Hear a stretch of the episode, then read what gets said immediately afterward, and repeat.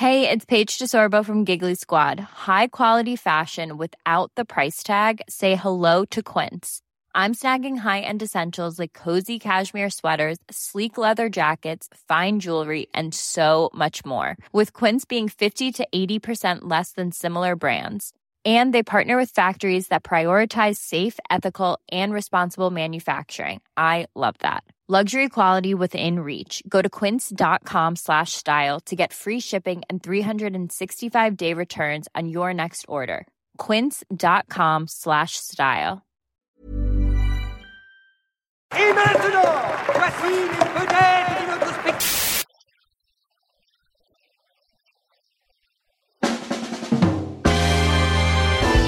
La Palme d'Or revient au metteur en scène de Triangle. C'est non. Viennent me voir, c'est une merde, c'est une merde, Noé. Je vous parle de solidarité avec les étudiants et vous me parlez travelling et gros plans. Je n'écrirai rien sur ce film, c'est une merde. Vive le cinéma Bonjour, bonsoir à toutes et à tous. Cannes 2023, huitième jour de captivité. Le bout du tunnel. Je, je commence un peu, j'avoue, à percevoir la lumière au fond de l'obscurité. Un filet d'air frais dans une cave obscure. Alors déjà, ils me réveillent plus chaque matin à 6h30 pour prendre leur place en projection sur la billetterie en ligne, ce qui est un net progrès puisque ça y est, les dernières places ont été réservées hier. Du coup, ce matin, bah, j'ai pu dormir un peu, enfin dormir. Je me suis évidemment levé pour préparer leur petit déjeuner. Je regarde sur le bas du mur, à côté de ma litière, les petits bâtons que j'ai gravés du bout des ongles pour décompter les jours. Plus que 4 jours. Merci de vos efforts sur les réseaux sociaux pour me retrouver. C'est presque fini. C'est presque fini. C'est comment cette grasse mat? Euh, oui, euh, à l'échelle de Cannes, c'est une grasse mat, oui. Euh, C'était pas mal. Ouais, je, moi je suis juste fatigué. Je- je- J'ai juste à dire qu'on a un, un- un- maintenant on fait miasme commun ici. Donc, Ah oui, parce qu'on est euh, tous, tombés- on est tous, on a tous à peu près attrapé la crève à cause des jours de pluie. Donc ça se déclare deux jours après. Là maintenant, il fait un soleil de plomb. On transpire, on rentre dans la salle, on a froid, on est mouillé. c'est super, j'adore C'est ce super. C'est une aventure humaine, hein, vraiment. Euh, allez, on tient la robe jusqu'à la fin. C'est parti, mes kiki. En voiture, Simone, c'est toi qui conduis, c'est moi qui klaxonne. Ah ouais, non, mais même l'humour se ressent très fort. Ça mange pas, ça mange pas de pain, ça, fait pas de miettes. On commence par un des films très attendus de cette 76e compétition, euh, le nouveau Wes Anderson, Asteroid City, avec un casting tellement fourni que si je vous le détaille, bah, ça va prendre la moitié de l'épisode, donc on va pas le faire. Et si j'essaye de résumer l'histoire, on termine l'épisode sans avoir entendu les autres. Deal with it. In my loneliness, I've learned to give complete and unquestioning faith to the people I love. I don't know if that includes you, but it included my daughter and your four children. Sometimes I think I feel more at home outside the Earth's atmosphere. Oh wow. Me too. Asteroid City de Wes Anderson avec Tom Hanks, Jason Schwartzman, Scarlett Johansson, Edward Norton, Willem Dafoe, Maya Hawke, Margot Robbie, Sophia Lillis, Brian Cranston, Tilda Swinton, Adrien Brody, Ah, Arrête-toi, ça n'a pas de fin, ça n'a Ah, pas de fin, ça n'a pas de fin. Est-ce que la prochaine fois tu peux les rapper Non mais attends, mais tu, tu- tu as, tu as deux doigts de me griller ma vanne de tout à l'heure, alors s'il te plaît. Je suis désolée. Mais tu vas voir. Rappelez-le vous-même, comme le gruyère. C'est compliqué, hein Oh là là, c'est pas facile. Bon, allez Simon, c'était bien quand même Wes Anderson. Toi qui adores Wes Anderson, est-ce qu'il est concon? Alors, Est-ce qu'il t'entend? C'était très bien, mais, mais avant de rentrer, on va dire, dans, dans le vif du sujet, j'aimerais avoir une pensée pour tous les acteurs américains qui ne sont pas dans le film, parce qu'il faut bien le dire, aujourd'hui, euh, si t'es un acteur américain et qu'à 50 ans, t'es pas, dans, pas dans un Wes Anderson, t'as raté ta vie, quoi.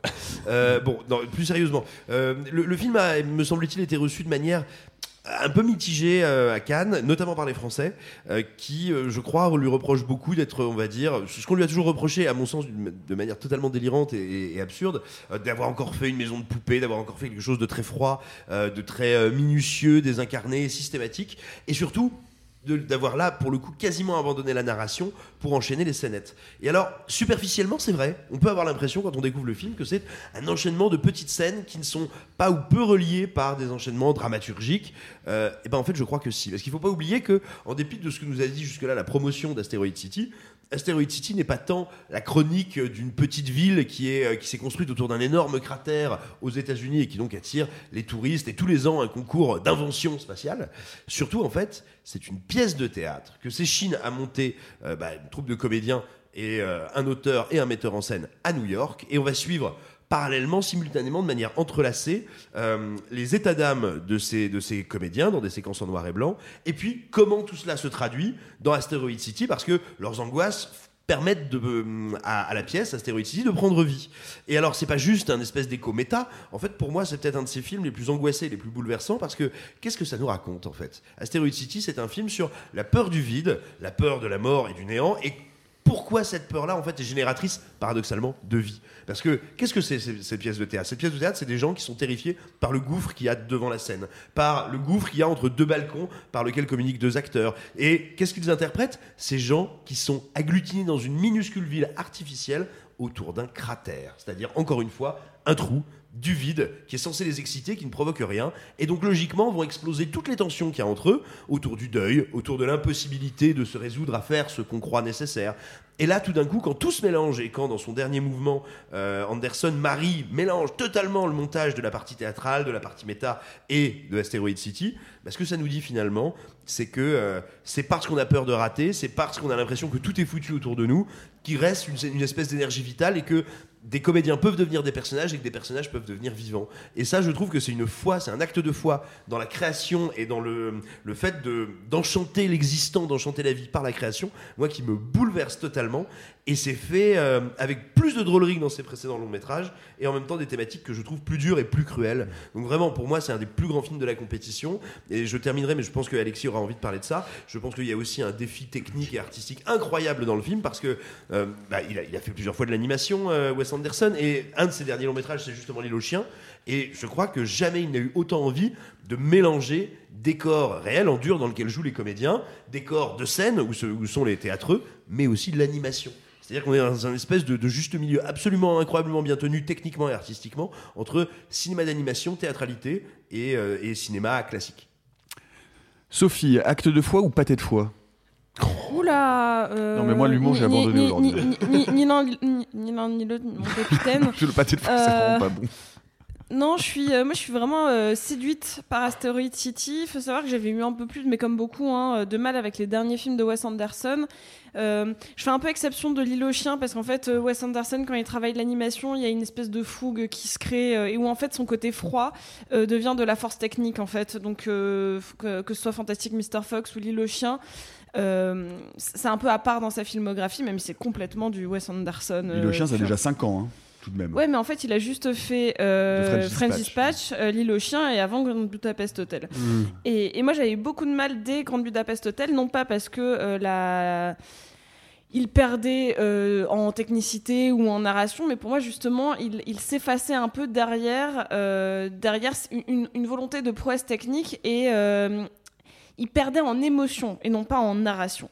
Voilà, donc moi c'était un peu ma limite parce que j'aime ceux qui parlent plutôt justement du deuil, de, du néant. Euh, mes préférés c'est vraiment cette espèce de trilogie euh, Darjeeling Limited, euh, La vie aquatique et Moonrise Kingdom qui sont euh, genre des, des, des, des pans autour de, de, la famille, du deuil, de la perte de l'innocence. Enfin voilà. Donc et là avec Asteroid City, je suis en fait je suis complètement d'accord avec Simon, même s'il a l'air d'avoir cette espèce de froideur un peu clinique de ces derniers et de perdre notamment des mouvements de caméra qu'on avait encore dans Moonrise Kingdom, un petit peu plus naturel, un petit peu plus fluide, et qu'on a de nouveau quelque chose de très euh, calqué sur un enchaînement de tableaux en plan fixe.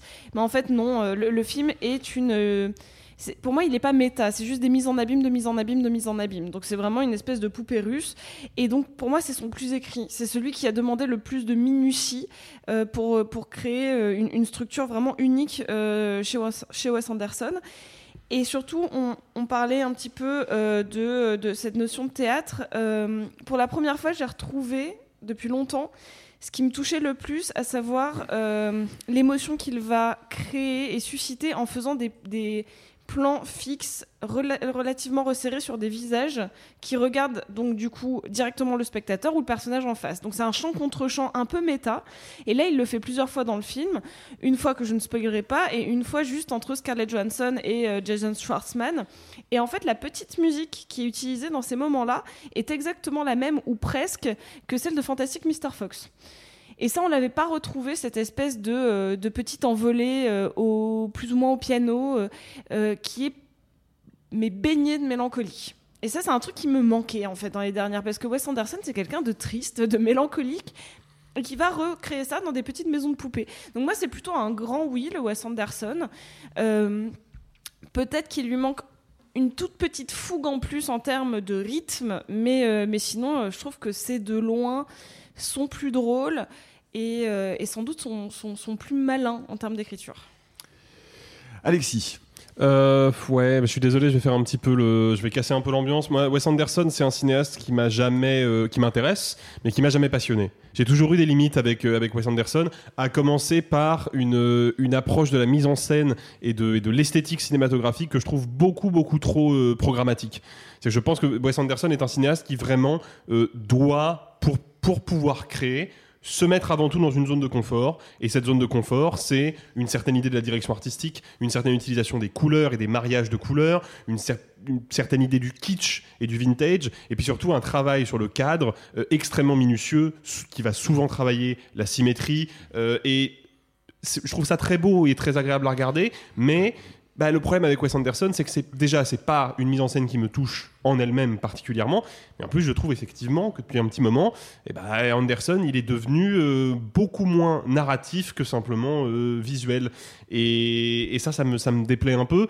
The French Dispatch avait été vraiment pour le coup un moment euh, difficile pour moi parce que c'était une collection de scénettes qui, à mon sens, ne dialoguaient jamais correctement les unes avec les autres et qui surtout ne menaient nulle part. C'est qu'on terminait le film en ayant l'impression que tout ce qu'on avait vu, bah, finalement, n'avait abouti à rien. Il n'y avait pas de prolongement, il n'y avait pas de, avait pas un geste final pour rehausser l'ensemble. C'était vraiment juste une espèce de petit exercice de style fondamentalement un peu vain et en plus assez ennuyeux. J'ai Sauf pas- le premier segment. bah, oui, mais si, parce que c'est un segment. À aucun moment il ne deviendra autre chose qu'un segment. Même s'il est très réussi, je vais pas au cinéma pour voir des séquences réussies, je vais au cinéma pour voir un film qui se tient, quoi. Et j'ai pas tout à fait ce sentiment-là devant Asteroid City, même si de fait on est à nouveau dans un film qui va mêler plusieurs intrigues, en tout cas plusieurs niveaux d'intrigues, et organiser un ping-pong entre ces différents niveaux d'intrigues, ce qui était déjà le cas de French, Dispatch. Et puis euh, on est à nouveau sur une entre guillemets une collection de scénettes, c'est-à-dire qu'on va passer d'une situation à une autre, d'un groupe de personnages à un autre, sans forcément que ça dialogue euh, de manière cohérente et générale, en tout cas au, au début du film. Je trouve que sur la fin, pour le coup, il transforme un peu l'essai. Et là, j'ai- là, j'ai le sentiment, effectivement, euh, Simon le disait, que d'un seul coup, Wes Anderson va vraiment commencer à investir le cœur euh, émotionnel et intellectuel de son dispositif et va commencer bah, à, à nous parler de quelque chose de bien précis, à nous parler de la création, à nous parler aussi d'une certaine, d'une certaine idée du deuil. Le problème, c'est que je trouve que ça reste assez théorique.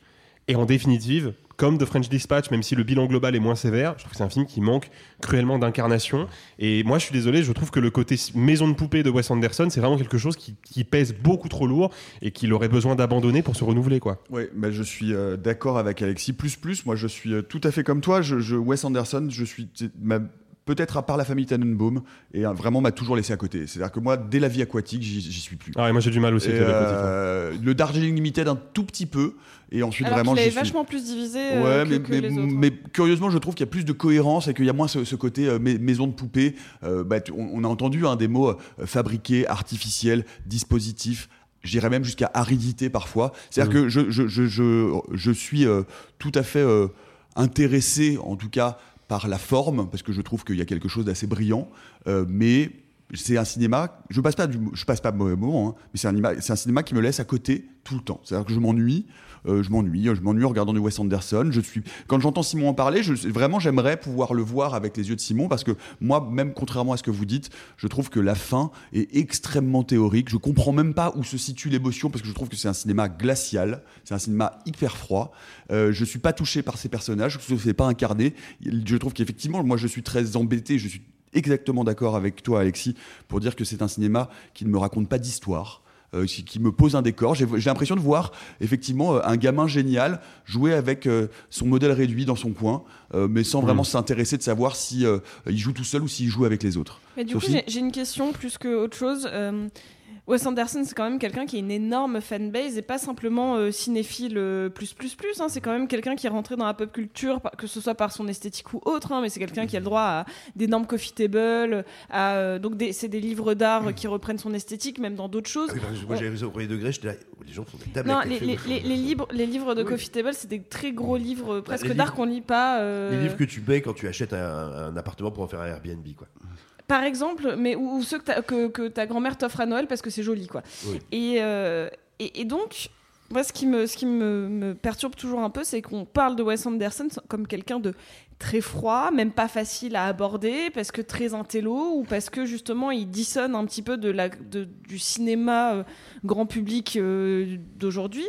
Moi, j'ai- toujours du mal du coup à, à comprendre quand la critique dit oui, c'est très très froid, c'est très très euh, Fabriqué. inté- intello, fabriqué, euh, c'est du cinéma vraiment à part. Moi, j'ai du coup, à votre avis, pourquoi euh, pourquoi il y a autant de euh, d'amour de la part du public et notamment du public pas cinéphile? Euh, Je vais être, je vais être un, un tout petit peu mesquin et j'en suis désolé, mais je pense que non mais Wes Anderson n'est pas un mauvais cinéaste. Non, du non, hein. c'est pas un mauvais cinéaste et on va pas se mentir. Il y, y a, il y a dans tous ses films, même ceux que je n'aime pas trop comme Asteroid City ou que j'aime vraiment pas comme French Dispatch, il y a malgré tout un plaisir de la contemplation parce que c'est un directeur artistique extrêmement talentueux qui en plus depuis deux ou trois films travaille avec un directeur artistique tout aussi talentueux que lui qui est Adam Stockhausen.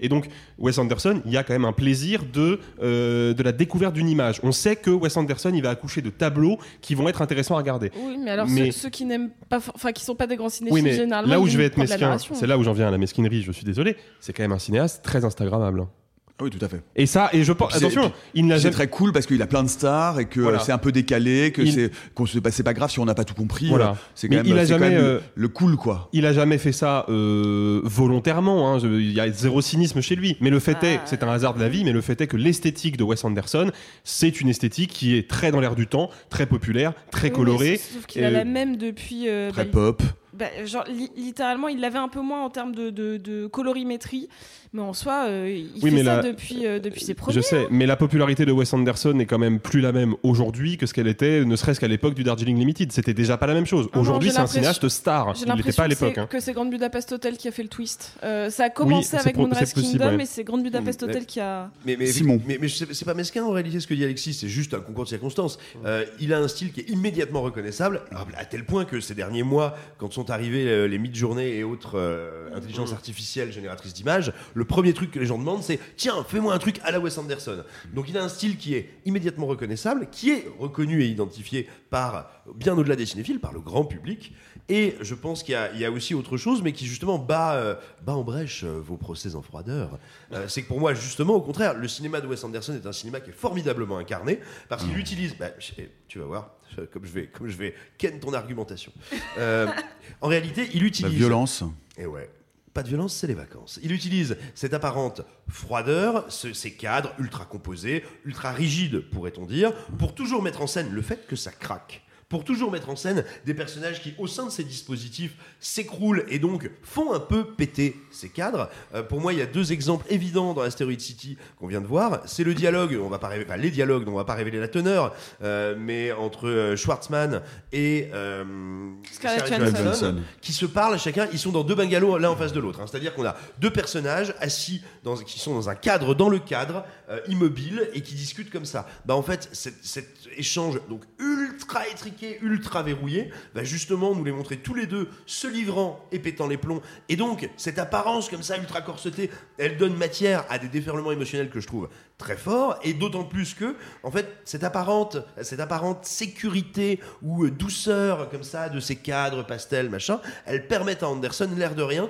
d'asséner à ses spectateurs, je trouve, des trucs assez rudes. Enfin, euh, là, je vais pas spoiler Asteroid City, revenons à, un film plus ancien, euh, tel que La vie aquatique. La vie aquatique, ce que ça te dit sur le deuil, c'est quand même un film où, trois quarts du film, le héros, dont tu te dis qu'on est là pour voir comment il va réussir à recréer le lien avec son père distant- dont il est distant, et ben il meurt comme une merde. Enfin, je veux dire, et tu as comme ça des trucs terribles de violence et émotionnellement ravageurs. Putain, et l'image de euh, Bill Murray, euh, le, le proto-commandant Cousteau, regardant son dernier documentaire à la Mostra de Venise ou à la une simili Mostra de Venise, euh, alors que pour lui, les images qu'il voit sont les images de la mort de son fils. Euh, Et de son, ben, meilleur, et de son meilleur ami. et de son meilleur ami. Heureusement que c'est dans un cadre euh, ultra maîtrisé parce que, en fait, il te montre. Il te montre comment ce cadre est en permanence dépassé. Et moi, au contraire, c'est un cinéaste qui a un truc qui m'émeut le plus. Peut-être qu'on peut dire un mot euh, de la fabrication, parce que c'est vrai que c'est un film remarquablement euh, fabriqué, enfin très fabriqué et remarquablement bien fabriqué. Euh, notamment, on, on peut, on peut le dire, c'est un film qui, qui joue en permanence sur euh, les travelling euh, à 90 degrés. C'est-à-dire qu'on est tout le temps en train de faire des Oui. angles droits, du début à la fin du film. Euh, même le, le- vaisseau spatial Alien fait des angles droits. Euh, et puis surtout, non mais surtout sur, sur la fabrication, c'est-à-dire sur le goût euh, de la maison de poupée, c'est-à-dire de la maquette, de l'effet spécial, du décor, du décor dans le décor, etc. Euh, Alexis là-dessus? Bah ouais, en fait, le, film a effectivement un gros point fort en termes de, fabrication, et surtout, là, pour le coup, quelque chose que je trouve assez signifiant par rapport au, postulat de base du film, qui est, comme Simon l'a résumé, la, on va dire la vision fantasmée d'une pièce de théâtre, euh, comme si d'un seul coup, le simple fait de jouer une histoire sur une scène faisait que cette histoire existait dans le monde réel. Mais il y a quand même des petits éléments qui nous rappellent la facticité de ce qu'on regarde, et notamment l'utilisation de miniatures animées en stop motion qui sont intégrées dans les décors de prise de vue réelle avec les acteurs. Et franchement, je, je pense pas avoir déjà vu euh, ça de, manière aussi euh, spectaculairement réussie. C'est-à-dire qu'il y a plusieurs moments où j'ai eu presque une espèce de vertige en regardant le film en me disant mais là, je vois bien que le train au second plan c'est une miniature et que au premier plan la voiture avec Tom Hanks et Jason Schwartzman et tout, elle est réelle. Je n'arrive pas à comprendre comment ils ont réussi à mélanger ces deux trucs-là dans le même plan tellement le- l'illusion fonctionne. Je me doute qu'il y a un trucage numérique derrière pour que ce soit aussi clean, mais quand même, c'est particulièrement réussi et surtout c'est particulièrement complexe comme, euh, comme mise en place. Et encore une fois, bah, ça raconte quelque chose parce que bah, ça, ça nous permet de nous rappeler un petit peu que l'univers qu'on regarde, il a une certaine, un certain degré de facticité. Sophie Oui, et je trouve que pour une fois, contrairement euh, bah, pour moi au dernier, on parle beaucoup de maison de poupée. On parle souvent Mm. d'un cinéma de maison de poupée. Et je me demande même à quel point il n'a pas eu une réflexion sur ce qualificatif-là, parce que littéralement, lui est réalisateur euh, d'un film qui parle d'une pièce de théâtre et d'un euh, metteur en scène qui imagine comment sa pièce vraiment on est sur des degrés de mise en abîme et j'ai l'impression que pour une fois il assume complètement euh, d'être un gamin qui joue avec des petits personnages. C'est-à-dire qu'il y a même un univers beaucoup plus qu'avant, hein, même, même Moonrise Kingdom est entre guillemets un film avec des thématiques plus matures que Asteroid City. Notamment, euh, je vais donner quelques exemples, sur euh, des éléments de, de- d'enfance. euh, notamment, on a un bip bip. Euh, on a euh, li- Oui, littéralement un roadrunner, oui. Un roadrunner. voilà, euh, donc euh, vous connaissez euh, Bip Bip et Coyote, ben vraiment on a le petit Bip Bip qui passe de temps en temps, qui est en animation. Euh, pareil, on a, euh, vous le voyez dès le générique de début, il y a un alien qui est fait en espèce de stop motion, slash costume bizarre, slash tout ça. Et même la, la narration, euh, on dirait que c'est un, un- un peu un, un jeu d'enfant parce que euh, ah euh, et ben là dans et ben ils sont bloqués et puis il y a une météorite et puis et en fait ça Wes Anderson j'avais l'impression qu'il l'avait un peu perdu pour aller vers de de l'intellectuel un peu plus poussé et que là on est revenu un petit peu et pour moi la comparaison elle est là on est revenu un peu à du Mister enfin du fantastique Mister Fox Ça reste très intello, Sophie. hein. Le, tout le- toute la réflexion sur le théâtre au début, à la fin, la mise en abîme, etc. Ça, c'est mais- vraiment du jus de crâne, hein. tout de même. Ah si, si, Bah, si, alors oui si, si, c'est- si, si, même la fin, bon, on peut pas la révéler, mais, je trouve je, moi je- que la fin est très, pas très, je dis pas qu'il est pas très pour, dis si on veut le dire il, est- il sera toujours cérébral. Ce que je veux dire, c'est qu'il revient un petit peu, le- pour, le, pour une fois, le côté maison de poupée, Mmh. comme il peut le faire avec son, son cinéma d'animation. Il est assumé. Pour moi, il en a peut-être totalement conscience alors qu'avant c'est un dispositif qu'il insère dans son cinéma. Mmh. Là pour moi j'ai l'impression que ces petits personnages sont des petits personnages et il l'assume en le mettant en Mmh. mise en abîme. Donc bien sûr que c'est hyper intello. Sauf que moi là d'un coup le fait qu'il y ait des éléments enfantins, bah, ce côté maison de poupée, j'ai l'impression de voir Wes Anderson qui joue euh, comme si vous avez déjà vu des making of de ses films d'animation, il est un peu comme un, un, un- un- un gosse très méticuleux, mais un gosse qui joue avec ses trucs. Oui, et il, est- avec et il ses est petites méticuleux au, point tel que, euh, que apparemment, dans sa, même jusque dans sa direction d'acteur, il va voir les comédiennes et les comédiens en disant maintenant tu dis ça comme ça. Enfin, je veux dire, c'est quelqu'un d'un peu obsessionnel, manifestement. Mais Ah oui, mais- oui, mais- c'est un mais il y a- fric, hein. C'est un mais- contrôle mais Il y a fric. des gamins euh, qui sont Ouais, obsessionnels dans leur manière de jouer. Bien sûr, mais le, genre, le- le problème, Sophie, c'est que moi, il y a plein de gamins qui sont obsessionnels dans leur manière de jouer. Mais est-ce que tu as vraiment envie de regarder un môme jouer avec sa maison de poupée pendant deux heures et demie? C'est mignon au début pendant 10 minutes, et puis au bout de 10 minutes, on s'emmerde un peu quand même. Alors, excusez-moi, Non, mais, mais justement, là, tu reparlais de jus de crâne et de trucs. Je suis navré. Hein. Le, le- le seul mantra qui est balancé par le film et par sa structure entre euh, cette pièce de théâtre et ce morceau de cinéma, c'est il faut s'endormir pour se réveiller. En gros, j'ai besoin de la fiction, de l'ailleurs, de la maison de poupée pour revenir à l'émotion et pour revenir au réel. C'est quand même un truc finalement assez simple, assez connu. Dire, c'est pas du jus de crâne incroyablement complexe. Je veux dire, on n'est pas dans un espèce d'interminable faux film de procès à la Justine trier vos déchets, quoi. Donc euh, calmons-nous Ça, sur le ça, c'est vraiment le fion, le fion gratos. Qui, qui, qui- Ah. Le problème, c'est que ça fait s'effondrer tout ton argumentaire parce que c'est juste ça, les méchants, en fait. Non, c'est pas Ah ça oui, les c'est méchants. ça, les méchants. Excuse-moi, il me semble que Justine Trier est un film extrêmement théorique. D'ailleurs, c'est ce que tout le monde a mis en C'est avant. pas hein. théorique du tout, c'est une histoire de A à Z, au contraire, c'est une histoire haletante qui te. Enfin, enfin, bref, on va pas commencer à comparer ce qui est incomparable. C'est juste du pur trolling. Mais pas du tout. Bravo, félicitations. Tu, sais, tu pas. salis vraiment tout. Euh, point fort, point faible, phénomètre, palmomètre. Tiens, bah tu termineras. Alexis, pour commencer. Euh, point fort, je l'ai dit, le, le mélange entre le- l'animation et, le- et les prises de vue réelles que je trouve hyper bien senti, hyper bien réalisé, et qui pour le coup me, me raconte quelque chose et me touche vraiment. Point faible, bah, comme c'est de coutume maintenant avec Wes Anderson, je trouve que c'est voilà, c'est c'est moins un film en termes d'écriture qu'une petite collection de scénettes. Là, pour le coup, ça aboutit à quelque chose. C'est pas quelque chose qui me passionne non plus, donc voilà, je- moi je reste sur ma fin en termes de pur euh, enjeu et de pure euh, émotion. Palmomètre, il pourrait partir avec le prix de la mise en scène, par exemple, mais je le vois pas du tout repartir avec une palme d'or. Sophie. Euh, le point fort pour moi là, c'est vraiment le. C'est tout bête, c'est le passage de la couleur au noir et blanc. Je trouve que c'est très très joli et, euh, j'aime bien qu'on change un petit peu d'esthétique, euh, contrairement à ce qu'on peut penser entre. Il y, a- y a une vraie euh, une intention dans son, dans son changement de colorimétrie que je trouve très joli. Euh, le point faible, c'est que de le voir à ce moment-là du festival, on est tous un peu fatigués et en effet, Wes Anderson, c'est pas le, réalisateur avec le plus punchy. Donc euh, je trouve que c- il est mal placé dans le festival. Ça aurait été une super ouverture, par exemple, je- comme ça. Euh, Phénomètre, je trouve que c'est son plus drôle depuis La vie aquatique. Euh, même si c'est très triste, c'est aussi très drôle la vie aquatique. Donc moi je me suis bien amusée. Donc rien que pour le distributeur de terrain, je lui mets un 8 sur 10. Euh, vous comprendrez. Et euh, palmomètre, euh, moi je pareil, je le vois pas repartir avec une palme.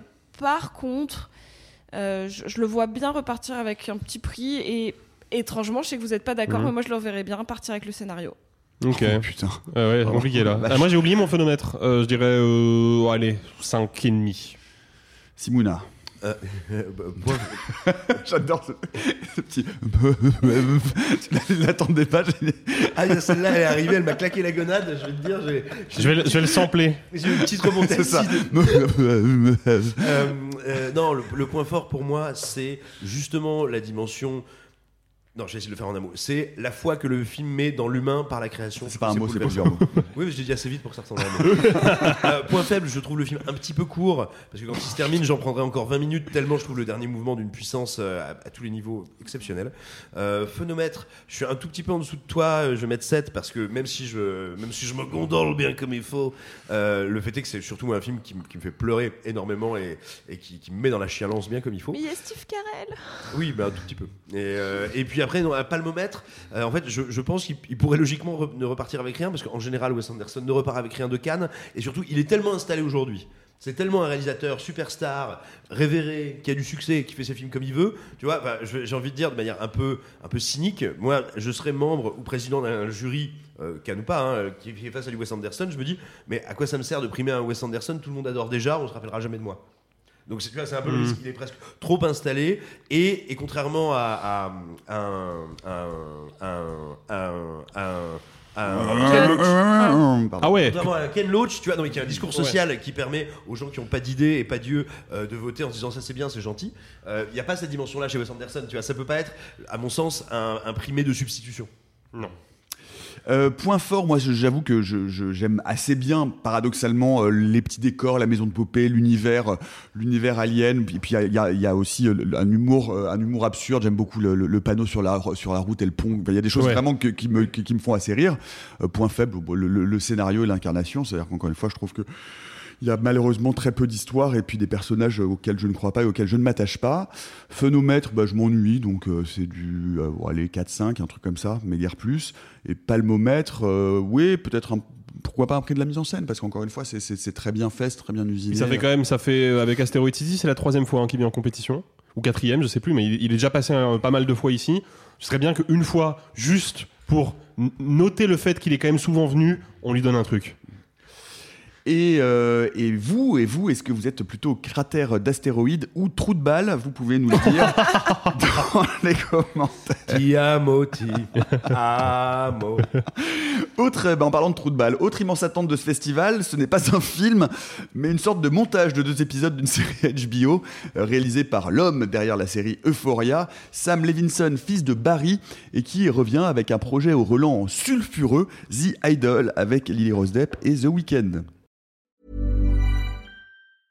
Jewelry isn't a gift you give just once. It's a way to remind your loved one of a beautiful moment every time they see it. Blue Nile can help you find the gift that says how you feel and says it beautifully with expert guidance and a wide assortment of jewelry of the highest quality at the best price. Go to BlueNile.com and experience the convenience of shopping Blue Nile, the original online jeweler since 1999. That's BlueNile.com to find the perfect jewelry gift for any occasion. BlueNile.com.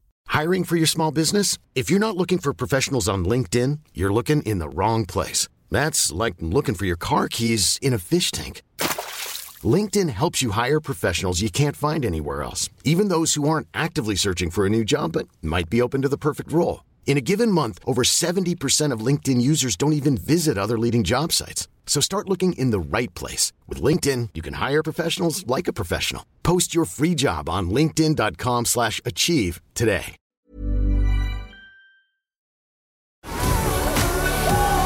Haven't seen no shit like this since the 90s.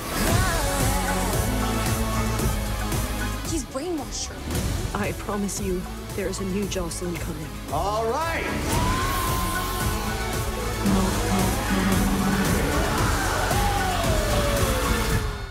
The Idol, donc de Sam Levinson. Alexis, tu es le seul d'entre nous y être euh, allé. Il faut dire que euh, l'équipe ne, ne baigne pas globalement d'amour pour Sam Levinson et on, va, on pourra peut-être en reparler, mais toi, tu es allé te coltiner The Idol. Je me suis coltiné euh, The Idol, c'est le mot. Euh, je vais je vais pas épiloguer, c'est pour moi un échec artistique euh, total, mais on était en droit de s'y attendre vu euh, vu ce qu'on savait déjà de ce que racontait l'histoire de ce de cette série et surtout vu la bande annonce particulièrement crado qui était sortie il y a euh, il y a quelques quelques jours ou quelques semaines maintenant. Euh, en fait, le, le vrai souci de The Idol, c'est que pour moi il y a il y a un il y a un contresens total dans la mise en scène de de Sam Levinson. Moi, faut savoir que Sam Levinson, j'ai pas vu Euphoria donc j'ai pas vu sa création la plus commentée. Je n'ai vu que son premier long métrage, Assassination Nation. Euh, je sais que Sophie a une aversion totale pour ce film que j'avais relativement apprécié au moment de sa sortie et il faudrait que je le revoie parce que je l'ai quand même laissé pas mal décanter au fil des ans et vu la purge qu'est The Idol, je pense qu'à mon avis euh, le deuxième visionnage va faire très mal au film. En fait, le souci c'est que Sam Levinson a un objectif et je pense que c'est aussi l'objectif de The Weeknd qui est co- co-créateur de la série, euh, c'est de fus- fustiger la toxicité inhérente au monde du show business et tout particulièrement la toxicité à l'égard des femmes, leur objectification et, euh, l'aliénation de la vie des, des, des pop stars. Le problème, c'est que pour nous raconter cette toxicité-là, bah, Sam Levinson va se vautrer dans une esthétique faussement porno-chic, d'une vulgarité extraordinaire. Et, le souci, c'est qu'on a l'impression que le gars se cache derrière une, espèce de, de, de façade de bien-pensance en nous disant bah voilà en fait moi j'ai très bien compris comment fonctionne le show business et je vais vous expliquer pourquoi c'est de la merde et pourquoi il faut arrêter avec les pop stars et pourquoi les pop stars sont des femmes fragiles et en danger mais en même temps, j'ai l'impression qu'à chaque instant, il jubile de créer des situations vulgaires, de créer des situations trash. Pour vous donner un ordre d'idée, et c'est pas un spoil, c'est littéralement la toute première séquence de la série. On a d'abord une séance photo avec le personnage de Lily Rose Depp, qui est donc grosso modo l'équivalent de Britney Spears, euh, qui est en train de faire une séance photo un peu sexy. Elle est à poil avec juste un kimono, et puis elle commence à montrer ses seins. Et là, ça pose problème parce que c'est pas ce qui a été négocié dans le contrat de base. Sauf que l'impresario, qui est joué par Hank Azaria, qui je pense est dans, dans l'une de ses performances les plus à côté de la plaque depuis très longtemps. Euh, lui trouve que c'est plutôt sexy et il se dit non mais tant pis. Donc il prend le, le responsable de l'intimité le coordinateur d'intimité de la séance photo il l'enferme dans un placard. Et puis après elle va se changer parce qu'elle a une séquence de danse à répéter euh, avec euh, sa chorégraphe. Et elle arrive avec une espèce de mini bikini extrêmement extrêmement peu fourni en termes de tissu. Et elle commence à faire une espèce de danse sexy. Et je comprends que ce que veut me dire Levinson à ce moment là ou en tout cas ce qu'il prétend vouloir me dire, c'est regarde le quotidien de cette jeune femme. Regarde le quotidien de cette jeune femme qui a même pas 25 ans, qui est starifiée alors que en fait son talent est fabriqué de toutes pièces par l'industrie euh, de la musique et par le marketing. Regarde son quotidien. Elle fait une séance photo à poil, elle est objectifiée, et puis après elle va danser. En quoi consiste la danse? Et ben en fait à mimer des positions sexuelles. Et la chanson qu'elle chante, c'est une chanson qui parle de sexe et qui parle d'une, qui la présente comme une femme euh, euh, délurée. Et le problème, c'est que l'esthétique de la série ne cesse de glorifier ça à un degré qui est franchement gênant et surtout. En, termes de photographie, la série est plutôt bien photographiée. C'est tourné en pellicule, donc il y a un grain sympathique. Mais alors en termes de pure mise en scène, soit c'est d'une extrême vulgarité à base de gros plans sur les fesses ou sur les seins de Lily Rose Depp, soit c'est d'une banalité totale. quoi. C'est qu'il n'y a pas, à aucun moment, on sent une véritable intention de découpage. Et puis moi, j'ai un dernier problème, et ça, c'est vraiment le dernier clou du cercueil. Le personnage de The Weeknd, qui est donc en gros un patron de boîte de nuit, qui un jour va rencontrer Lily Rose Depp parce qu'elle vient dans sa boîte de nuit et qui va décider de d'en faire en quelque sorte sa euh, son, son je sais pas quel est le terme exact, mais en tout cas, il, protégée, quoi, voilà. Et, euh, et évidemment, c'est une excuse pour pouvoir la vampiriser, et ça, je pense que la série va le développer, parce qu'encore une fois, ils ont projeté que les deux premiers épisodes, il y en a six au total euh, sur la saison 1.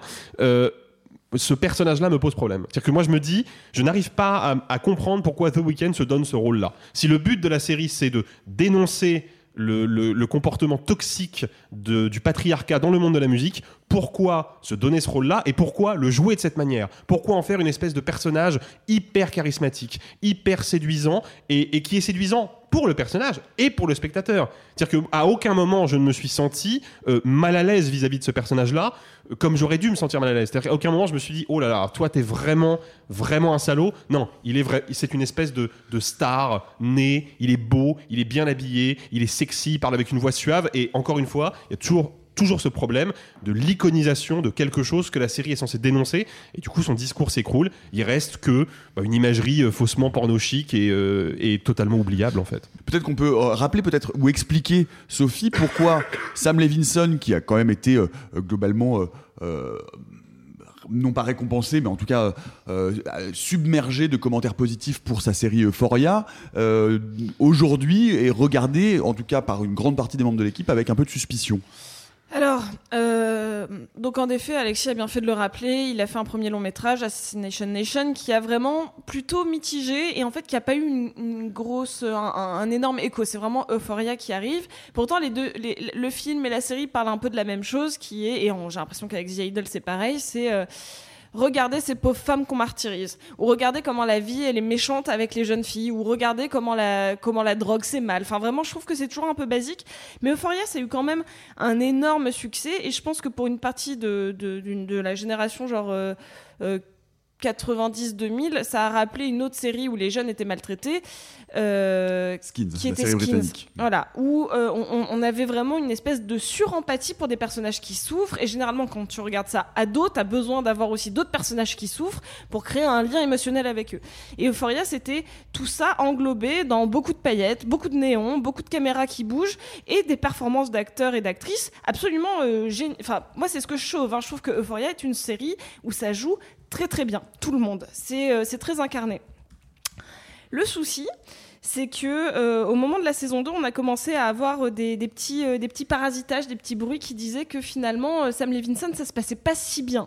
Et pourquoi ça se passait pas si bien? La première qui en a vraiment parlé, c'était Barbie Ferrara, qui, qui incarnait, j'ai oublié le nom de son personnage dans la série, c'est pas très grave, mais qui incarnait sans doute le personnage avec l'arc narratif le plus cool de la saison 1, à savoir une nana qui accepte son surpoids, euh, qui accepte le fait d'être euh, euh, méga bonne, méga badass, malgré le regard des autres. Ça s'appelle Kat.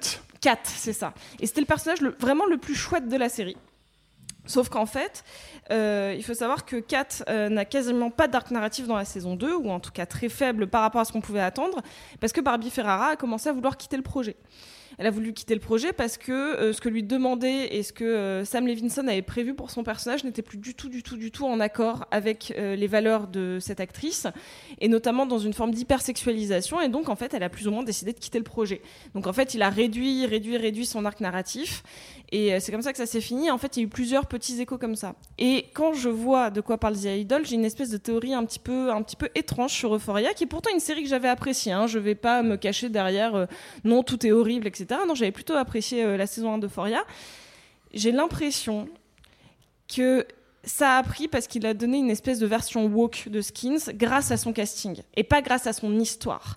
En fait, euh, Euphoria, euh, c'est quelqu'un donc en c'est une série qui a pris une actrice plus size qui s'assume et donc qui donne une super image euh, à, une, à une jeunesse sur du body positive. Euh, il a pris euh, Hunter Schaeffer qui est une actrice trans qui joue un personnage trans. Et qui a un arc narratif superbe dans, le, pre- dans la première saison. C'est ça, Vraiment. vraiment, mer- merveilleux. Il prend Zendaya, qui est donc, qui- il va casser un petit peu son image de pop star Disney Channel pour pour pousser son jeu. Et donc on se dit waouh, le mec a fait un truc de trop bien parce qu'il a fait tout ça. Sauf que si on regarde et si on creuse un peu, bah en fait c'est hyper euh, objectifiant, c'est hyper sexualisant, et c'est pas parce que c'est joli qu'en fait potentiellement c'est, euh, il a été dépassé euh, par le par son projet plutôt que par son son intention de base.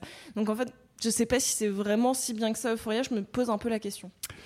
Pour conclure, euh, Alexis sur The Idol, euh, point fort, point faible, phénomètre Euh, bah, juste, juste, juste avant de conclure, j'aimerais juste soulever un tout petit point euh, parce que je, je, je pense qu'il y a un pattern dans le, dans le cinéma ou en tout cas dans les créations audiovisuelles de Sam Levinson que bizarrement j'avais jamais vraiment capté avant euh, The Idol et qui là m'a frappé et que je trouve assez gênant et surtout que j'ai vu pas mal de femmes le souligner sur les réseaux sociaux.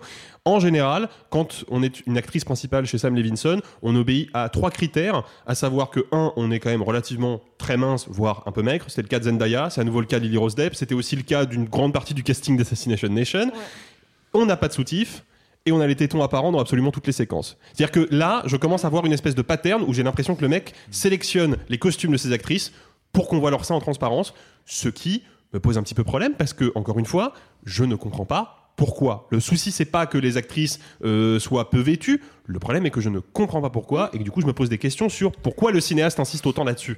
Pour ce qui est des points forts, points faibles, point fort, c'était prévisible parce que The Weeknd est un musicien euh, génial. La musique de The Idol est vraiment pas mal, même si dans, la partie que j'ai vue, il n'y a pas le morceau qui est sorti déjà sur les plateformes de streaming et qui sert de bande originale euh, à la série et qui est un très très bon morceau de, musique pop. Point faible, bah, le, le- enfin, le- la tonalité globale de la série, quoi, cette espèce de d'imagerie trash, euh, du trash pour le trash, quoi, de la provoque gratuite que je trouve déjà assez ringarde. On a, on a passé le cap de ça, il faut arrêter. Et surtout, assez déplaisante et, et gênante à regarder.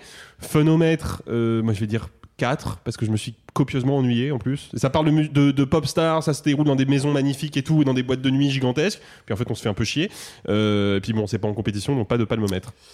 The Idol, donc euh, la série euh, HBO de Sam Levinson, euh, qui nous sort bientôt d'ailleurs, me semble-t-il. Euh, oui, oui, oui, c'est c'est l'affaire de quelques jours, je crois. Mais je t'avouerai que j'ai pas suivi trop les dates de sortie de ce truc, donc. euh, Mais ça va Euh, sortir à un moment. Ça va sortir à un moment donné, et c'est avec Lily Rose Depp et The Weeknd. Est-ce que vous êtes plutôt porno chic ou porno profonde C'est un- Oh, mais elle est jolie, hein Très beau jeu de mots. Mauvais.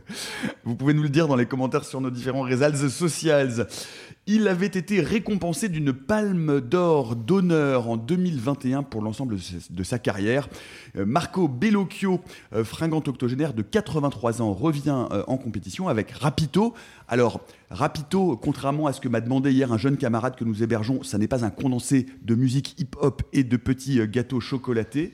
Et ça n'est pas non plus, euh, ça n'est pas non plus une petite ticket à gratter. Non plus. C'est un terme italien qui signifie l'enlèvement, puisqu'il est question dans ce film d'époque de l'enlèvement d'un enfant euh, à une famille juive, pas à sa famille juive, par les soldats du pape pour être élevé à Rome euh, en tant que chrétien. Enlèvement qui va conduire euh, de fil en aiguille euh, à la chute du pouvoir papal et à l'unification de l'Italie. La storia è andata su tutti i giornali. Ha fatto il giro del mondo, è arrivata fino in America. Suo figlio non è più ebreo, signora, è cristiano. Mio figlio è ebreo. Hai battezzato mio figlio. Hai battezzato mio figlio? Fammi Fammi prendere! Suo figlio lo libereremo quando avremo liberato Roma. Rapito, l'enlèvement de Marco Bellocchio, euh, le maître est-il toujours maestro, Alexis? Euh, non. Voilà, je... Merci, Alexis. Mais je t'en prie. non. Super, hein Non, non, en fait, alors il faut, il faut euh, préciser déjà que le, le- moi j'avais un attrait particulier pour le film de, de Marco Bellocchio parce que euh, à la base, le cinéaste qui pendant euh, pas loin d'une décennie, je crois, a, trava- a travaillé, même, peut-être peut-être plus, mais en tout cas a travaillé euh, sur le développement d'un film qui justement raconte cette histoire, donc l'enlèvement d'Edgardo Mortara euh, par les soldats du pape euh, au milieu du 19e siècle en Italie, bah, c'était Steven Spielberg. C'est lui qui devait euh, s'attaquer à ce projet, et puis le projet eu de d'être le projet n'a eu de cesse d'être décalé, repoussé et puis finalement abandonné. Et c'est Marco Bellocchio qui ne il reprend pas le flambeau hein, parce que c'est pas du tout la même production et c'est pas le le projet n'est- n'est pas euh, originaire du même euh, de la même idée, mais euh, Bellocchio s'intéresse à cette, euh, à cette page méconnue de l'histoire italienne et ça m'intéressait. Surtout que, en plus, j'avais plutôt apprécié, euh, même beaucoup apprécié le traître, Il Traditore, avec euh, Pier Francesco Favino, qui était passé euh, par Cannes aussi En d'ailleurs. 2019. En 2019. Et alors, si, si on demande de redire le titre de ce film euh, à, à Russell Crowe dans L'évangéliste du Vatican, non, pardon, L'exorciste du Vatican, ça donnerait? Rapetto. Et l'autre, le traître, c'est? El, il traitore. Merci. Coucou. Merci Russell. Euh, non, le, le- le- moi j'avais pas mal apprécié le trait que je trouvais être un film de gangster euh, assez euh, assez novateur dans sa narration parce qu'on était quand même sur un film qui s'intéressait beaucoup plus au processus judiciaire finalement à la vie des gangsters mais qui était traversé par une espèce de souffle épique et tragique qui était assez saisissant et puis il y avait des idées de mise en scène euh, qui étaient pour le coup pas de l'âge de Marco Bellocchio quoi on avait le sentiment que le gars avait s'était fait une cure de jouvence juste avant de passer derrière la caméra bon c'est pas le cas avec l'enlèvement Je- si je devais résumer le plus simplement du monde le Rapito c'est un film de vieux. C'est un film réalisé par une vieille personne, et ça, ça se sent notamment dans la mise en scène, parce que, excepté quelques trouées euh, très baroques et très opératiques, et à mon sens peut-être un peu trop, le film est quand même assez académique, pour ne pas dire par instant un peu plan-plan. Ça reste joli, hein, c'est de la bonne, c'est un film de très bonne facture, euh, plutôt bien mis en scène, très bien éclairé, et avec un casting qui est, euh, qui est très impliqué, parce que Marco Bellocchio, on l'avait déjà vu avec Le Traître, est un excellent directeur d'acteur. Le problème, c'est que j'ai quand même un peu l'impression de voir une espèce de mise en mouvement des tableaux, euh, des tableaux du 19e siècle en Italie, quoi. C'est qu'il y a vraiment, j'ai- je sens que le film est un peu poussiéreux. Voilà. C'est poussiéreux. Et surtout, en plus d'être poussiéreux, c'est un peu poussif. C'est-à-dire que je vois bien que le film survole quantité de thématiques hyper intéressantes, et notamment une thématique qui m'a rappelé le Silence de Scorsese, dont on avait déjà parlé au moment de Killers of of the Flower Moon, à savoir, bah, finalement, qu'est-ce qui nous identifie en tant que croyants Qu'est-ce qui nous identifie en tant que religieux? Qu'est-ce que c'est que la foi? Est-ce que la foi, c'est vraiment suivre un dogme bien précis? Ou est-ce que la foi, c'est juste s'adapter au monde qui nous entoure pour essayer de rester le plus fidèle à sa propre nature? Trouve que c'est des thématiques qui sont super intéressantes, qui en définitive me semblent pas avoir été particulièrement bien traitées par le film. Moi, je reste sur ma fin à la fin de, Rapito. Et puis en plus, et ça pour le coup, je ne le mets pas au, au- au discrédit du film, mais plutôt au discrédit du Festival de Cannes. C'est un film qui est pas évident parce qu'il est assez lent, il y a beaucoup de dialogues, il y a beaucoup d'éléments contextuels historiques qui nécessitent quand même d'être compris et saisis rapidement, sinon tu perds vite le film. Et le, le film était projeté à 22h30 hier soir et c'était beaucoup trop tard pour un film de ce calibre-là en fait. C'est une séance d'après-midi pour moi euh, Rapito et ça je, le dis parce que malgré tout on est dans l'instant du festival. On, on reçoit les films de la meilleure manière, mais parfois bah, euh, c'est compliqué de se de se de s'ouvrir à un film quand les horaires ou les conditions de projection ne le, ne le favorisent pas. Je reverrai peut-être l'enlèvement quand il sortira en salle, histoire de me refaire une idée dessus, mais pour l'instant, moi je- personnellement c'est une déception. Sophie. Euh, c'est à la fois une des forces et une des faiblesses du film. J'arrive pas à me situer, mais c'est le truc qui m'a marqué, c'est que pendant la projection, je me suis dit euh, merde, je pourrais pas dater le film. Mais incapable. On, m'aurait dit tiens, c'est une, une rétrospective euh, de Bellocchio et le film est sorti il y a 35 ans. J'aurais dit mais oui, tout à fait. Ça a cette petite patte de en, essayant de, de broder, en disant mais oui, tout à fait. On sent l'influence. On m'aurait dit qu'il était sorti il y a 10 ans, pareil. Le film n'a, pour moi, ne communique absolument pas avec son époque. Je, ne comprends pas pourquoi il sort aujourd'hui, pourquoi il n'est pas sorti il y a 30 ans, pourquoi il n'est pas sorti il y a 10 ans. Bon, certes, c'est l'intention euh, du, du réel hein, de le sortir à ce moment-là, mais du coup, j'ai une espèce de distance qui est, je ne comprends pas pourquoi cette histoire n'a aucune inclusion euh, un petit peu plus euh, poussée avec, avec l'actualité. Parce que l'histoire, elle est incroyable. Moi, je, je la connaissais pas et je trouve que c'est une histoire déchirante, bouleversante, d'une cruauté sans nom. Mais elle est narrée comme un biopic. À savoir, on commence par le début, euh, on, a une présentation de famille, on a l'enlèvement de l'enfant, on a son arrivée dans le milieu pontifical à Rome, et on, le suit, mais vraiment dans une, une direction euh, euh, chronologique euh, qui, ne- dévie jamais. Donc on est vraiment... euh, et je trouve ça du coup hyper lambda, parce que normalement c'est via la narration qu'on arrive, en tout cas selon moi, à, à, dire ce qu'on veut, veut pousser et, comment on veut faire communiquer le film avec son époque. Et là pour moi il n'y a pas du tout ça. Cependant, je le trouve très classique avec des petites pointes d'inventivité qui, du coup, Je veux dire que il y, a- quelques scènes qui m'ont vachement marqué, notamment des scènes de cauchemar du pape. Je trouve que le personnage du pape euh, P10 est incroyable et notamment il y a deux trois petits moments en animation qui sont là pour euh, très léger. Hein. Vous attendez pas à, euh, à un moment une, une insert d'a- d'animation dans le film, mais juste dans l'image une petite pointe d'animation pour montrer la folie du personnage. Et je trouve ça très cool. Je trouve que ça, euh, ça, le, ça le caractérise d'autant plus. Je trouve que tout le monde joue très bien, et particulièrement celui qui joue le pape. Paolo Euh, Pierrobon. Voilà, qui est euh, terrifiant, terrifiant de folie. Oui, mais en même temps d'une folie retenue, c'est-à-dire que c'est pas, c'est pas, c'est pas un génie du mal. C'est-à-dire que moi, moi, je trouve qu'il y a quelque chose euh, que, que j'ai remarqué et que je Non, enfin, très, attends, très- si je puis me permettre, il a une folie qui est quand même beaucoup plus palpable et solide que celle d'un autre pape bien connu qui était Pissette. Je l'ai pas. Pissette parce que c'est c'est drôle de dire pissette parce que ça fait c'est comme une petite pissette. voilà. C'est une blague qui On en bien est- on en est- on en fait, est à ce euh, niveau-là, quoi. Ouais, on en est vraiment là, c'est vraiment la catastrophe. Euh, non, non, mais j'aime j'aime bien la façon dont il est caractérisé, le, le juste, parce qu'effectivement, on, on sent que il, il- on se demande jusqu'où jusqu'où sa folie va, va déborder. Euh, et évidemment, quand on met des beaucoup de beaucoup de de- d'hommes en robe avec beaucoup d'enfants, on se dit que ça peut aller très très loin. Et Bellocchio sous-entend, suggère, sans jamais aller dans quelque chose de sale. Ah bah, c'est le moment où il le prend sous sa, le moment où il le cache sous sa, le pape le cache sous sa robe. Oui, mais alors, le- justement, sur ça, moi, le, le film, justement, je, je pensais que ça allait vers là, sauf que l'enfant, on, on fait une coupe avec le moment où il se retrouve sous les jupes de sa mère pour se cacher. Et donc, du coup, là où je pensais qu'il y aurait un petit discours sur pod- potentiellement la pédophilie dans l'église catholique. C'est- suggéré Non, très non, mais légèrement. justement, je trouve que le film est presque pas assez courageux sur ça, parce que ça, c'est un sujet qui est très, euh, très actuel, Oui. même si ça, fait- ça fait des années. Là, en fait, il, le- il, il se sert de ça pour montrer que. euh, euh, que ça y est, l'enfant oublie sa mère. Parce que ça y est, il a de nouveau une nouvelle figure familiale. Pour moi, c'est ça que, que dit le film, parce qu'il y a cette coupe de, euh, de Ah bah quand j'étais petit, je me suis caché dans, sous la jupe de ma mère. Et il n'y a rien de très sexuel dans cette scène. hein. Vraiment, en plus, il se cache pas vraiment sous ses jambes, il l'englobe un petit peu sur le côté. Donc je suis d'accord, et j'aurais voulu limite. J'aurais pas voulu que le film aille vers ça, mais s'il avait ne serait-ce que fait un tout petit sous-entendu, Moi, moi, je le, moi, je le, moi, je le, le- je l'ai le sous-entendu pourtant hein, là-dedans. je l'aurais eu s'il n'y avait pas eu cette coupe sur le. Moi, sur je l'ai plus dans le baptême, personnellement. Mais je suis d'accord avec toi que c'est présent de- dans le sous-texte. Mais je l'ai plus dans le baptême qui est très ambigu, je trouve. Et, et ce que je disais, moi, ce, ce que je trouve intéressant dans la manière qu'il a de, caracté- de caractériser la folie de ce personnage, c'est que je sais pas si vous avez remarqué, mais le pape est toujours humide. C'est-à-dire qu'il est toujours, il, est- il a toujours, il a toujours le, le front un peu en sueur ou surtout sous la lèvre. C'est-à-dire qu'il il y a toujours un peu d'humidité sous la lèvre et qui donne ce côté un, un peu craspougne, mais en même temps. Mais il est suintant, Il quoi. est toujours un peu suintant. C'est Moitix premier, quoi. Ouais, c'est ça. Et ça, ça, je trouve ça, ça, je trouve ça assez, euh, assez, assez, assez astucieux.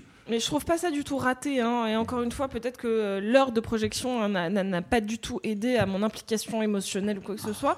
Et je trouve que c'est très classique et j'aurais voulu avoir des petites insertions justement peut-être un peu politiques, un peu plus politiques. Là, je, je- je vois cette histoire qu'il veut raconter, qui est une histoire vraie, et notamment, je trouve que ce qu'il dessert beaucoup, c'est les cartons, enfin les, les cartons, les insertions de, de date, parce que des fois, il y a un an qui diffère, et je pense que l'histoire aurait été un petit peu plus universelle s'il avait mieux géré la temporalité, s'il avait un petit peu moins dit le 17 juin 1899, le 27 juin 1799. Je trouve, enfin, vous voyez ce que je veux dire? Ça, ça, ça- ça chapitre de manière un peu grossière. Simon, ce qui est aussi euh, malgré tout intéressant dans, ce film, c'est que bah voilà, il, vi- il vient de, Marco Bellocchio qui a donc euh, 80 ans passés. Et moi, je trouve que moi, ce qui me passionne en fait euh, dans cette histoire et dans la filmographie de Bellocchio, c'est qu'il continue son œuvre qui est celle de raconter euh, l'histoire de l'Italie euh, et l'histoire de l'Italie contemporaine et comment l'Italie contemporaine et le royaume d'Italie a été unifié en l'occurrence puisque c'est le thème voilà à travers différents moments et différents différents moments clés de voûte de, de, de l'histoire italienne. Alors, en effet, en apparence, oui, c'est vrai, il raconte l'histoire de l'Italie. Je pense pas tant parce qu'il ambitionne d'être un des grands conteurs, chroniqueurs de l'histoire ou de italienne. Euh, je pense parce qu'en fait, ça lui donne l'occasion d'aborder des, thèmes qu'il passionne. C'est comment les êtres humains euh, négocient-ils, fonctionnent-ils, se rebellent-ils ou acceptent-ils euh, l'aliénation, l'aliénation des institutions, des systèmes.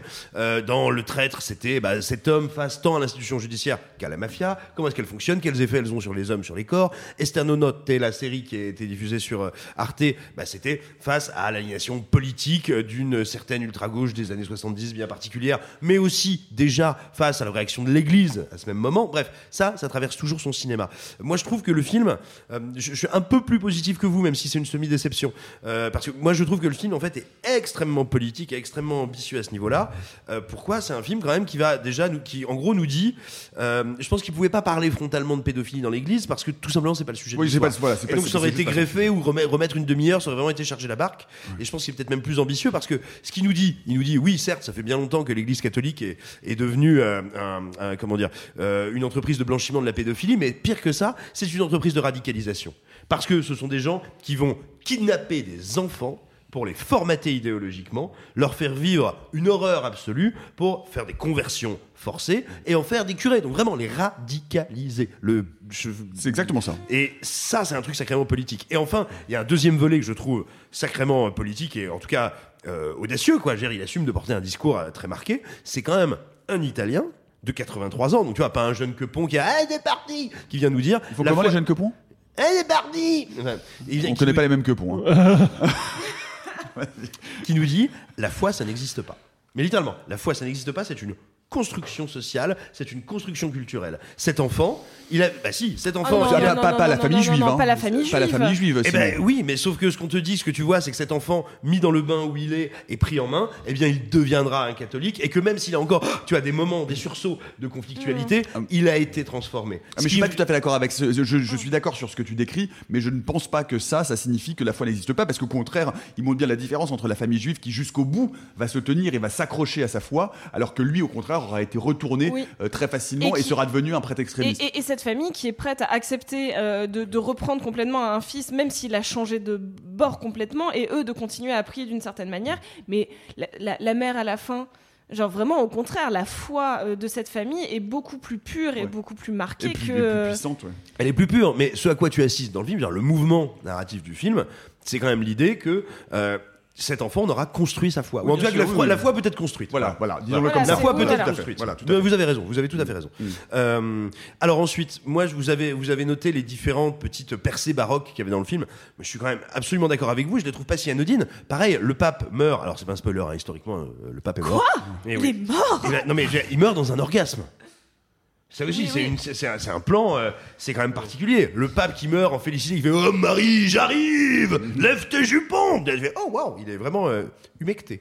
Euh, non mais c'est une image assez forte. Et puis l'intrigue se déroule, ou plutôt s'achève, au moment où les Italiens, en tant que peuple, ont dû faire la guerre à la- à l'Église catholique, qui était, Ouais. qui possédait une partie du territoire italien. Je veux dire, c'est pas anodin comme récit, voilà. Non, moi, mon grand regret, hélas, sur le film, et, et c'est ce qui limite le- mon intérêt et le plaisir que j'ai devant, c'est des choix narratifs que je comprends pas. Alors certes, il ne faut pas reprocher à un film de ne pas être ce qu'il est, parce que euh, on n'est pas là pour corriger les films. Mais quand même, quand je vois dans les 30, dans les 30 dernières minutes, en gros, les 30 dernières minutes, c'est euh, c'est quand, euh, notre, euh, quand le personnage n'est plus un enfant, mais un jeune adulte et un jeune prêtre. Et là, oui. Et on, a- et on assiste à un truc qui est passionnant, mais qui est finalement très bref dans le film. C'est comment il est à la fois totalement converti et radicalisé, et en même temps comment il a encore des espèces de poussées de révolte.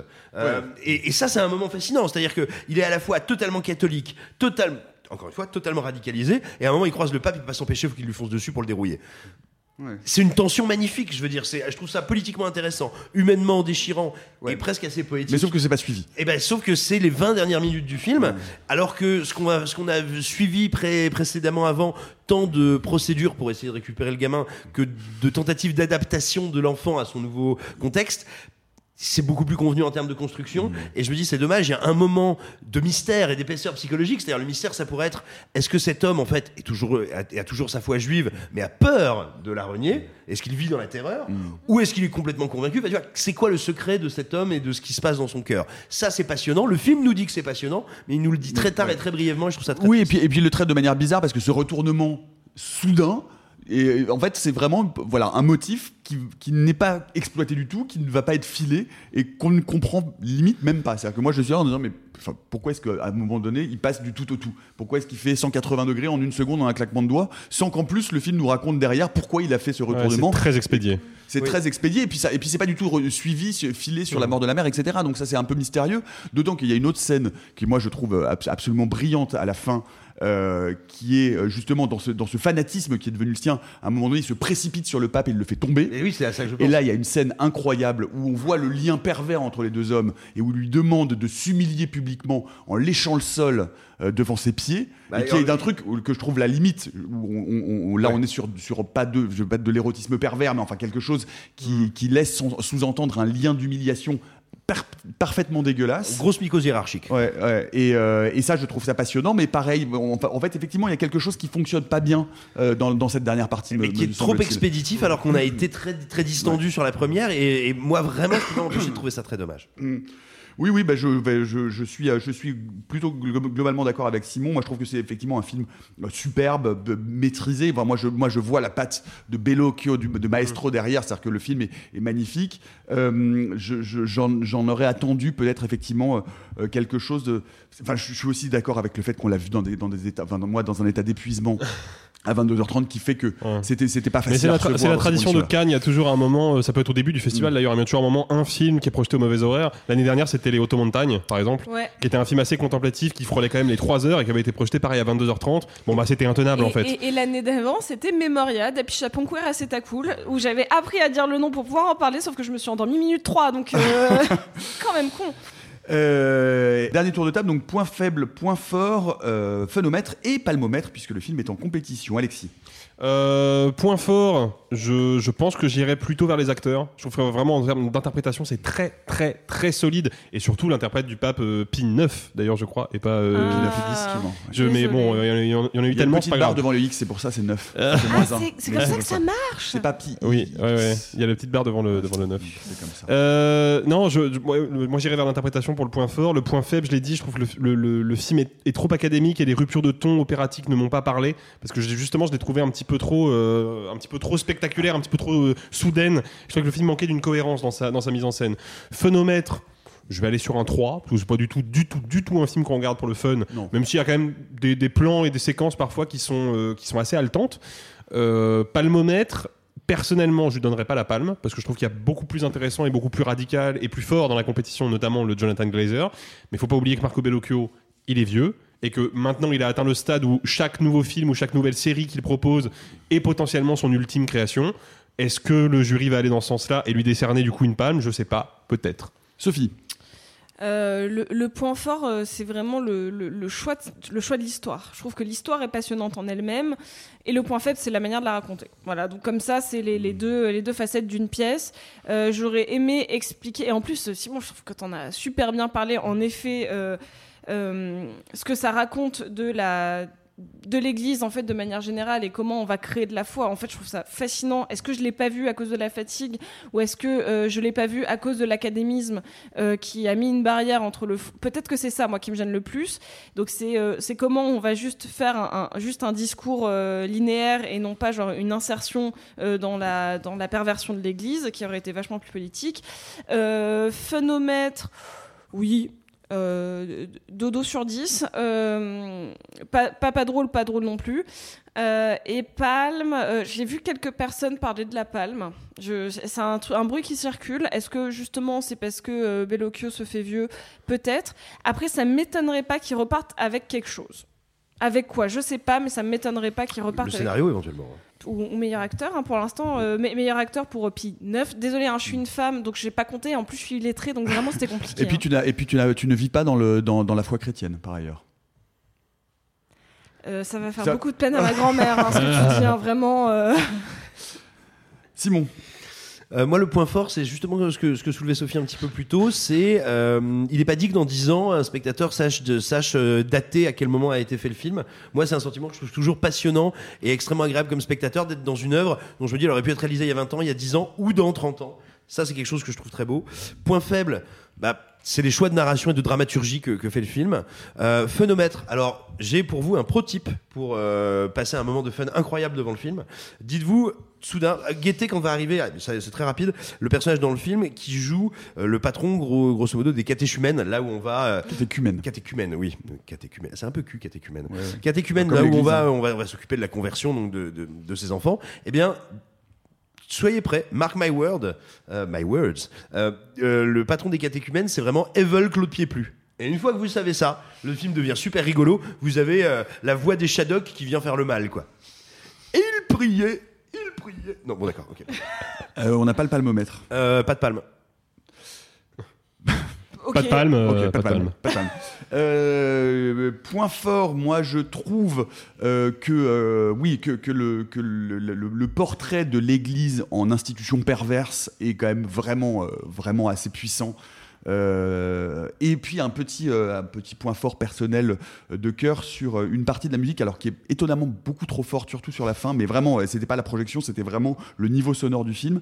Mais l'un des thèmes principaux qui est utilisé tout au long du film, de, de façon récurrente, c'est le poème symphonique de Rachmaninoff de L'île des morts, qui est un tableau euh, que qui, qui est très très cher à, mo- à mon cœur et qui est vraiment un morceau de Rachmaninoff que je trouve absolument merveilleux. Euh, point faible, point faible, oui, peut-être effectivement euh, un peu trop d'académisme et, euh, et- du coup un film qui s'étire et qui s'étiole un peu sur la fin. Euh, fun au bon oui, non, c'est pas, un- c'est pas, un- c'est du 3-4, hein, c'est pas incroyablement fun. Euh, palmomètre, moi je non, je pense pas que ce soit du tout un film à palme. Peut-être effectivement, pourquoi pas un prix d'interprétation euh, euh, masculine ou en tout cas un petit quelque chose pour la carrière, Euh, un petit prébande, un petit quelque chose pour la Prébande. carrière. Prébande, ça pourrait être un mot. Après-mande, ça pourrait être un mot. Ça ouais. pourrait être Mais un comme mot, on en a pas fait depuis l'a 5 on va jours. Et vous, est-ce que vous êtes plus alors pardon non, c'est Rapito donc de Marco Bellocchio, est-ce que vous êtes plutôt euh, enlèvement d'enfants ou euh, séquestration de journalistes moustachus? Vous pouvez euh, nous le dire en commentaire. Et pour finir, vite fait, mal fait, la critique elle va comme je te pousse. Simon, tu as vu l'autre Laurence, Lorenz, Laurence, film, Laurence. Laurence, film belge de Claude Schmitz sélectionné à la quinzaine des cinéastes. Absolument. Euh, c'est un faux film noir qui se transforme en faux western. Euh, moi, c'est un film qui m'a beaucoup surpris et dont je tenais à parler parce que, euh, de par les genres qu'il va convoquer, de par sa tonalité qui est entre le cauchemar un peu alangui, le délire surréaliste et la comédie, il faut bien le dire. Euh, il n'a pas le prototype pour se retrouver, vous savez, avec le, le boucher oreille où tout le monde dit oh, T'as vu l'autre Laurence Oh là là, faut pas louper, vite, il reste encore une projo à la quinzaine. Alors c'est un excellent film, vraiment, c'est un bonheur. Euh, tout simplement, on y suit un, un détective privé qui est convaincu par sa nièce, qu'il n'a pas vu depuis bien longtemps, de jeter un œil à la mort de son frère jumeau, qui semble être un accident des plus pathétiques et banals, mais dont il y a toute raison de croire que c'est plus compliqué. Et alors, bon, moi j'aime le film parce que je trouve qu'il est admirablement mis en scène, photographié et raconté avec beaucoup de malice. Ses interprètes sont tous incroyables. C'est l'immense Olivier Rabourdin qui euh, joue donc ce, ce détective privé. Euh, c'est un, un des meilleurs acteurs français. Enfin, français, je sais pas s'il est français ou belge d'ailleurs. Je vais dire une bêtise. Bref, un des meilleurs acteurs francophones. C'est le même pays. Hein. Ouh là là là là là là. Et Ouh nous venons là de là perdre là. un gros bassin d'audience. Euh, En tout cas, c'est un, des comédiens francophones. Français. mais- Ah, Les Nantais. Ouf, j'ai eu peur. Euh, un, un excellent comédien qui, qui traverse le, le- le cinéma euh, français avec sa gueule, euh, sa tronche de gueule de bois et qui est un interprète vraiment exceptionnel. Mais il n'est pas seul euh, à ses côtés. Il y a Kate Moran, euh, il y a notamment Marc Barbet qui joue un Hells Angels gitan de Perpignan, euh, soit un Gitangels, je pense qu'on dit ça comme ça, qui est un personnage exceptionnel. Et puis il y a une nouvelle venue, je, je crois que c'est son premier long métrage, qui, s'appelle Louise Leroy. Alors Louise Leroy, elle est exceptionnelle dans le film, elle dévore tous les autres personnages dès qu'elle est à l'écran. Euh, en plus, elle a un rôle qui est pas évident, qui est ce qu'on appellerait un mélange de femme fatale et de baby doll, si on, euh, si on se place dans, le, dans les schémas du film noir. C'est des schémas qui sont souvent un peu caricaturaux, très programmatiques, un peu sexistes. Le film déjoue tous ces, tous ces écueils-là tout en, euh, on va dire, investissant vraiment ce, euh, ces thématiques. Donc c'est un, un vrai bonheur de cinéphile que de voir comment bah, on, va, on va repenser le film noir et le western à l'aune de Perpignan euh, euh, de nos jours. Vraiment, c'est un gros plaisir de cinoche à ce niveau-là. Il y a des moments un peu hallucinés, une bande-son euh, remarquable, vraiment très très jolie surprise, une, une- vraie petite pépita. Et ça s'appelle donc L'autre Laurence, Laurence, Laurence, Laurence, film belge de Claude Schmitz. Et vous, l'autre Laurence, c'est plutôt Pariso ou Ferrari Vous pouvez nous le dire dans Oh, Oh, elle est très bien. Santé, des deux. santé, santé, l'alphabet ne serait pas complet. Mais sans un extrait de fugue américaine, l'épisode ne le serait pas non plus. Et aujourd'hui, nous avons la chance, l'honneur et le privilège de recevoir quelqu'un euh, bah, d'important, hein, il faut le dire, puisque c'est l'ex-président de la République, Nicolas Sarkozy, qui nous fait le plaisir de lire un extrait du roman de son ancien ministre. Merci Nicolas. Alors, un peu de contexte d'abord, parce que j'aimerais vous dire que je vais vous lire un passage qui pour moi est particulier, moi qui suis ancien, vous le savez, hein, un homme sensuel. Alors pourquoi je vous lis ce passage? Je vais vous répondre. Je vous lis ce passage parce que c'est ce passage où le héros, le héros donc découvre que euh, euh, sa petite amoureuse là, Julia, euh, bah, elle va le tromper, euh, elle va le tromper. Puis j'aime mieux vous dire qu'elle se fait rapper comme il faut. hein. Alors moi, moi j'aime bien le lire parce que je me dis que le héros, c'est peut-être un peu Bruno Le Maire. Et l'imaginer comme ça, euh, se faire, euh, se faire, se faire un peu saloper, moi ça me, vous savez, ça me rend tout humide. Alors j'y vais. Pas un seul instant, elle ne les releva pour me chercher du regard. Cela remonte à 70 ans, mais 70 ans plus tard, euh, dans la chambre de mon hôtel à Berlin, euh, il suffit que je regarde la photo noir et blanc du torse masculin au-dessus de moi pour deviner que celui de Pablo dessiné dans la chemise bleu roi, hein, sous laquelle Julia a glissé sa main. Salope.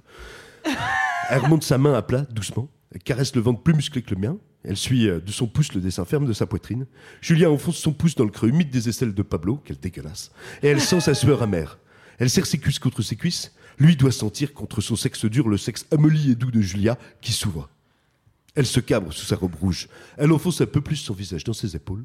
Et elle doit murmurer encore Pablo, Pablo, pas maintenant, Pablo. Quel gros con ce Bruno. Le sexe amolli et doux. Qui s'ouvre. Mais alors, soit j'ai un immense déjà vu, soit tu l'as déjà lu. Non, dans mais ça, cette je lu, émission. non pas à l'antenne, à nous. à un moment, Ah, juste c'est après avoir lu ça, le bouquin. alors, c'est ça. Et j'arrivais pas à le retrouver. Ah bah c'est bien que les gens puissent en profiter, Alors, hein, parce qu'il est euh, incroyable celui-là Ouais, quand moi même. j'ai une question. Est-ce que c'est toi qui as entraîné Jean Dujardin à imiter Sarkozy ou pas? Alors, je vous préviens. je, vous, je vous préviens, Mme Gage. Il me semble qu'avec votre patronyme, on devrait faire un peu attention sur le plan politique. Maintenant, c'est votre affaire, c'est vous qui voyez. Et oui, on peut vous révéler aujourd'hui que euh, Simon est le fils caché de Didier Gustin et Chantal Gaïa. voilà, c'est tout pour aujourd'hui. Les rêves de jeunes. Le cinéma, c'est la vie. Cannes, c'est la mort. Plus que 4 jours. Je suis pas sûr que Simon tienne les 4 jours, parce que vous entendez ça tout. Moi, à mon avis, c'est mauvais signe. En tout cas, pour moi, la libération n'a jamais été aussi proche. Je n'ai, bon, certes, plus beaucoup d'espoir d'être délivré avant, mais vous pouvez toujours manifester votre soutien en postant une photo de moustache avec le hashtag Freniki ou Liberate Moustachios. Et puis, au cas où, vous pouvez toujours m'envoyer. Allez, bye les amis, et gloire à la liberté.